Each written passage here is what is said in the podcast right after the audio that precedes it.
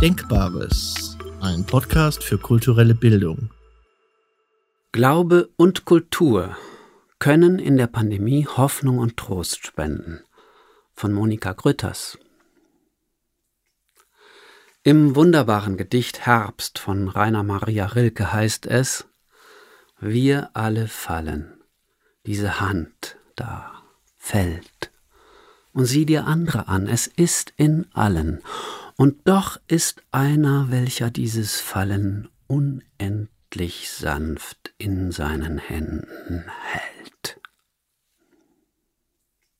In Zeiten, wie wir sie gerade erleben, kann man es wohl als Segen bezeichnen, ein gläubiger Mensch zu sein, denn der Glaube kann in Momenten größter Ungewissheit Orientierung und Halt geben. Aber auch Kunst und Kultur besitzen die kostbare Kraft, in schweren Zeiten Trost und Zuversicht zu spenden.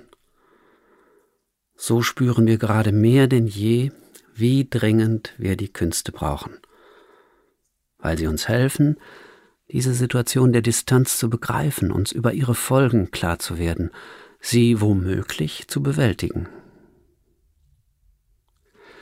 Auch wenn vielen Künstlerinnen und Künstlern angemessene und notwendige Ausdrucksformen und Ausdrucksforen genommen sind, und ihnen nur dasselbe warten und sich gedulden bleibt wie uns anderen auch, erinnern uns einige, ausgerechnet über den Bildschirm, daran, wie sehr wir Kunst, Musik und Poesie nötig haben, denn das Bildschirmerlebnis kann das Gemeinschaftserlebnis nicht ersetzen.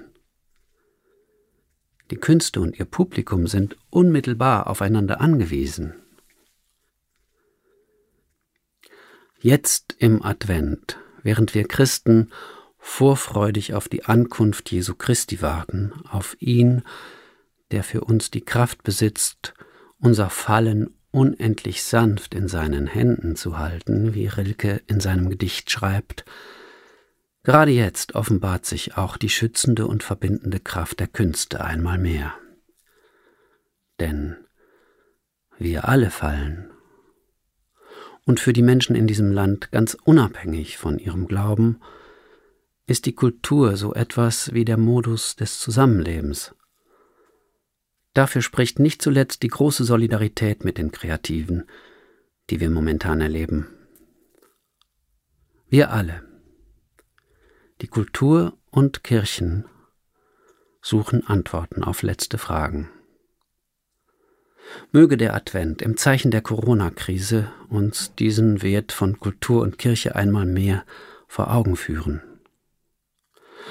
Hoffen wir gemeinsam auf eine Zeit, in der die Distanz wieder der Nähe weicht.